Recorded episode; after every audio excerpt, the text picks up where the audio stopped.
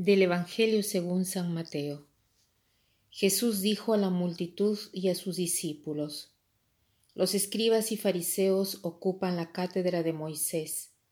Ustedes hagan y cumplan todo lo que ellos les digan, pero no se guíen por sus obras, porque no hacen lo que dicen. Atan pesadas cargas y las ponen sobre los hombros de los demás, mientras que ellos no quieren moverlas ni siquiera con el dedo todo lo hacen para que los vean. Agrandan las filacterias y alargan los flecos de sus mantos. Les gusta ocupar los primeros puestos en los banquetes y los primeros asientos en las sinagogas, ser saludados en las plazas y oírse llamar mi maestro por la gente. En cuanto a ustedes, no se hagan llamar maestros, porque no tienen más que un maestro y todos ustedes son hermanos. A nadie en el mundo llamen Padre, porque no tienen sino uno, el Padre Celestial. No se dejen llamar tampoco doctores, porque sólo tienen un doctor que es el Mesías. Que el más grande de entre ustedes se haga servidor de los otros, porque el que se ensalza será humillado, y el que se humilla será ensalzado. Estos versículos, sobre todo cuando Jesús dice, ustedes hagan y cumplan todo lo que ellos les digan, pero no se guíen por sus obras, me hacen pensar cuando hablo con tantas personas, sobre todo jóvenes, que se lamentan de malos ejemplos que reciben de tantos sacerdotes o personas que deberían dar ejemplo. Yo cito siempre este versículo, cumplan todo lo que ellos les digan, pero no se guíen por sus obras, porque Jesús ya había previsto la situación, es más, esta era la situación en sus tiempos. ¿Cuántas personas enseñan, dicen, pero después no, no hacen? Esta es la incoherencia que hay en tantos de nosotros.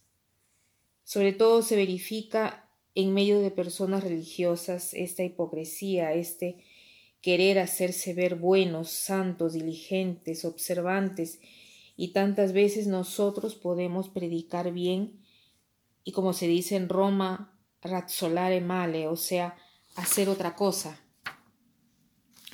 Pero también aquí, en este caso, nosotros estamos obligados a hacer lo que nos dicen. Jesús no dicen, como los escribas o fariseos no practican lo que dice, entonces tienen una buena justificación para no hacer lo que se les pide, desde el momento que no reciben buenos ejemplos.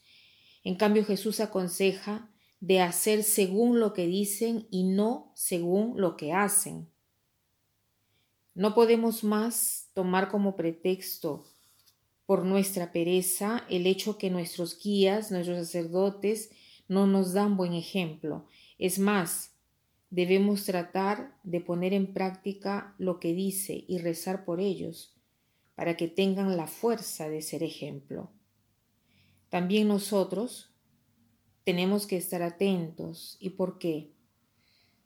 Jesús continúa diciendo, todo lo hacen para que los vean.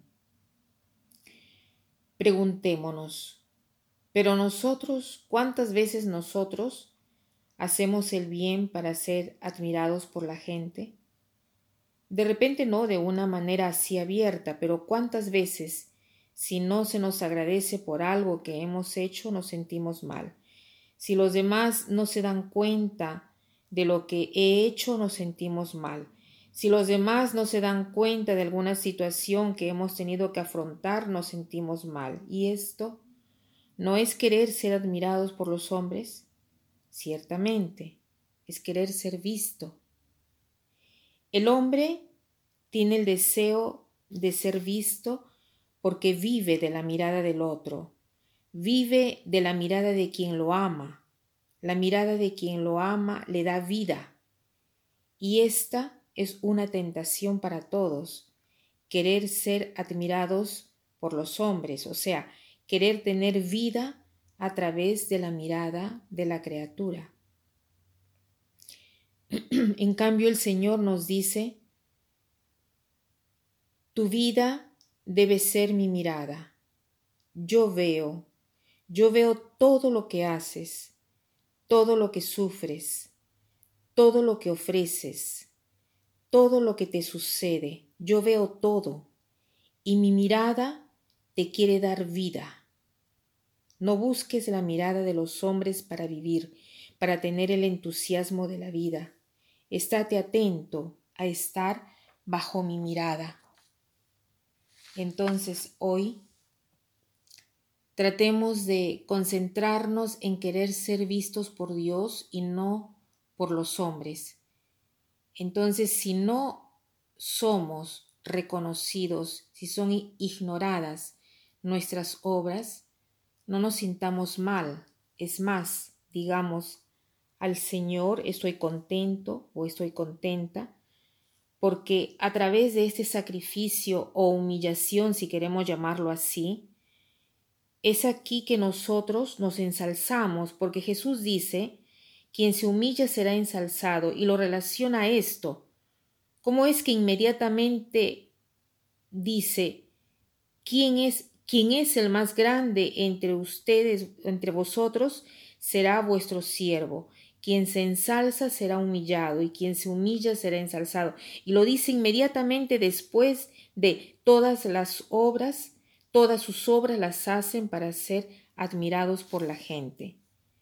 Porque la admiración de la gente nos provoca el orgullo. Y esto a lo largo del tiempo nos hace pequeños, muy pequeños, porque nos hace hacer las cosas por motivos mezquinos. En cambio, el hecho de no recibir gracias, de no recibir admiración, es una cosa que nos exalta, nos ensalza, porque nos hace vivir bajo la mirada de Dios y es esto que nos hace verdaderamente grandes. Y para terminar, quiero citar una frase que dice así, la humildad consiste en el vivir en la mente de Dios y no en la mente de los hombres. La humildad consiste en el vivir en la mente de Dios y no en la mente de los hombres. Que pasen un buen día.